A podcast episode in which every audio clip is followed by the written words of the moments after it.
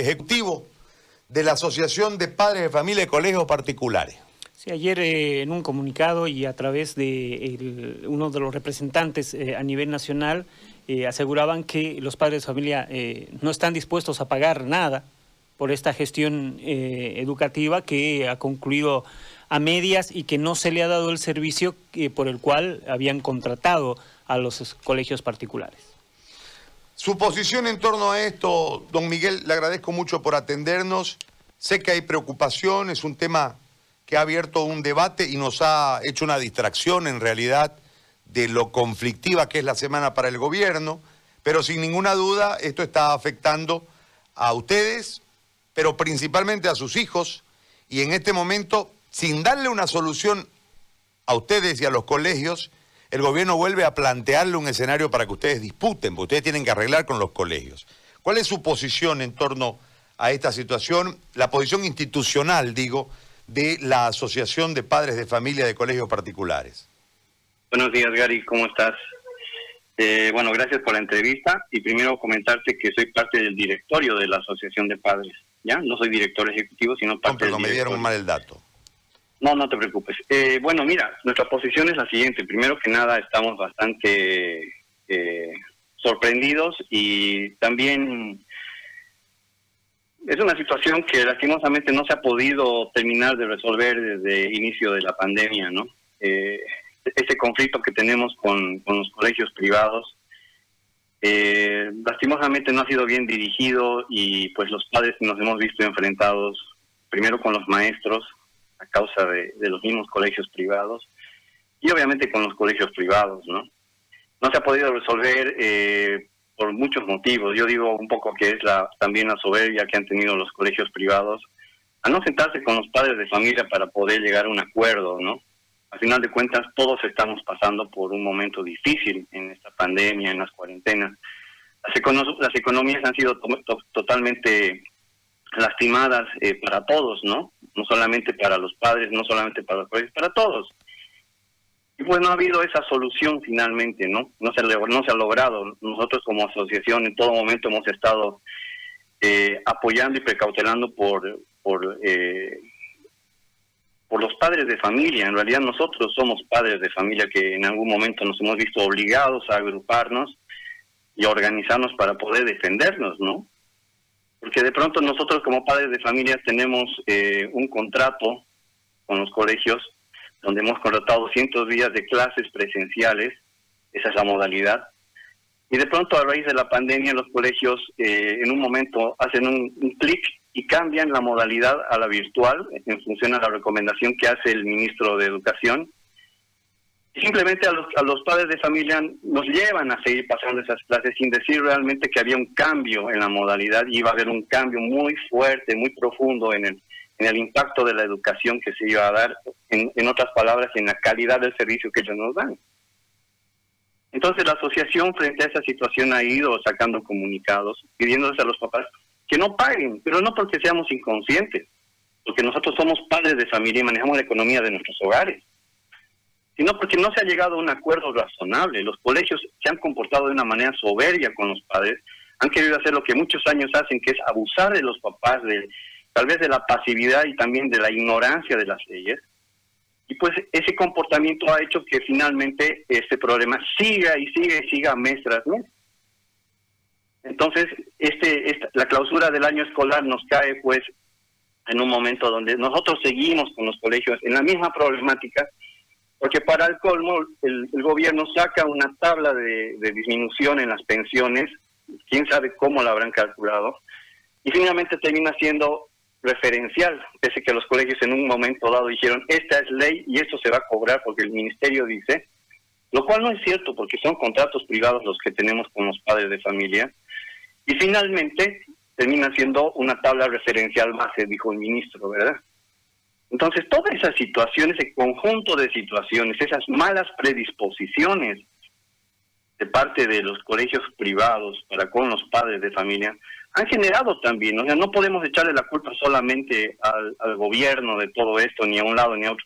Los colegios privados no han sido lo suficientemente hábiles para poder sentarse con los papás sin querer engañar, simplemente siendo honestos y diciendo, esta es nuestra realidad, nosotros los papás diciéndoles, esta es nuestra realidad, veamos cómo podemos llegar a un acuerdo. No pasó eso. El resultado es lo que estamos viviendo hoy día. Y para el colmo, hoy tenemos la clausura del año escolar. Por lo tanto, lo que se reduce a, a, contratos que tenemos con los colegios, esos contratos ya estaban invalidados desde un comienzo, desde, desde, que se, se decretó la cuarentena. Debió haber habido una, una nueva una nueva eh, presentación de contrato y de modalidad de servicio de parte de los colegios para ponernos de acuerdo. No hubo eso. Entonces el problema es bastante complejo. Nos han puesto en contra a los maestros, los han enfrentado a los maestros con los padres de familia. Nosotros no tenemos ningún problema con los maestros. Ellos son padres de familia también. Los consideramos, los entendemos, entendemos su situación. Y todas las empresas en la cuarentena han tenido que tomar sus previsiones y sus medidas para poder salir adelante en la cuarentena, en, en la parte económica. Los colegios son empresas también a veces quieren ser empresas y a veces quieren ser muy sociales. Yo no entiendo realmente por qué tienen que actuar de esa manera. De todas maneras, de parte de los padres de familia, nosotros sí estamos muy preocupados, porque nos ya nos preocupaba desde marzo la calidad educativa que teníamos con las, con las clases virtuales, que no estaban normadas, no estaban reglamentadas. Los colegios dieron, dieron curso a, las clases virtuales sin reglamentación, eran y son ilegales hoy en día están dando están pretendiendo dar nuevamente el servicio ya con la ley con la con el decreto 4260 y un mes después que salió la reglamentación y pretendían seguir dando esos servicios y cualitativamente no cambiaron, no mejoraron. De hecho ya pasaron muchos más de 100 días y cualitativamente siguen con lo mismo. Entonces es, es una situación bien complicada donde realmente el padre de familia no sabemos qué hacer, no sabemos cómo podemos terminar de resolver esta situación porque tenemos partes que son partes de este problema que no quieren resolver problemas y no quieren buscar únicamente sus propios beneficios. Ahora le hago una, una consulta más desde, desde ahí, don Miguel. Eh, me parece que pelear entre ciudadanos es exonerar la responsabilidad del Estado, ¿no? Porque en realidad la suspensión de las clases sacrifica a los chicos en la educación, pero les otorga un beneficio, entre comillas, al hacerlos pasar. Tenemos una carencia porque van a dejar de aprender, que el objetivo de que vayan al colegio no es que pasen, es que aprendan, es que sepan.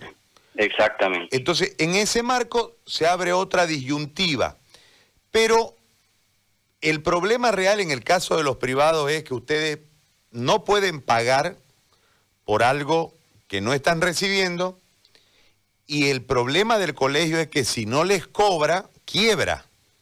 Entonces sigue siendo un problema de los ciudadanos y el Estado, que debe auxiliar a los dos, no participa de manera real.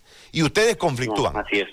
En ese marco no hay una posibilidad de entrar en un acuerdo con, o sea, dejar las soberbias, las razones, porque los dos tienen argumentos sólidos y los dos son ciudadanos, pero el Estado se suspende, determina y en realidad les termina generando o transfiriendo el problema de nuevo a ustedes, no les soluciona el problema y el conflicto va a crecer porque el colegio les va a cobrar y ustedes se la van a ver negras al próximo año cuando quieran hacer ingresar a sus chicos.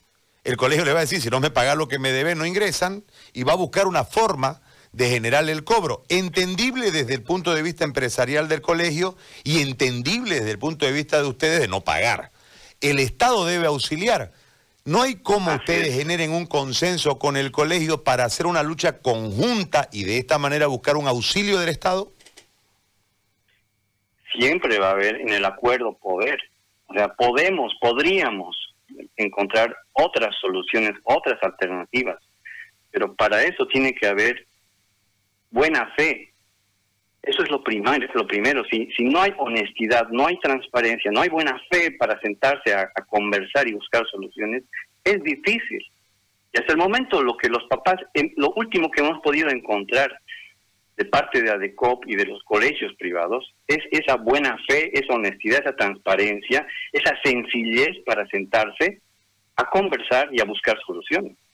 Pero por supuesto que los padres queremos buscar soluciones. Nos preocupan nuestros hijos, nos preocupa no solo su salud, también su educación.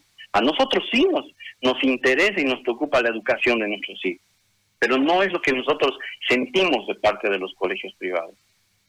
Pero sí, claro que sí puede haber siempre un acuerdo, siempre puede haber formas de dialogar y de encontrar alternativas, definitivamente, y debiéramos hacerlo. Bien.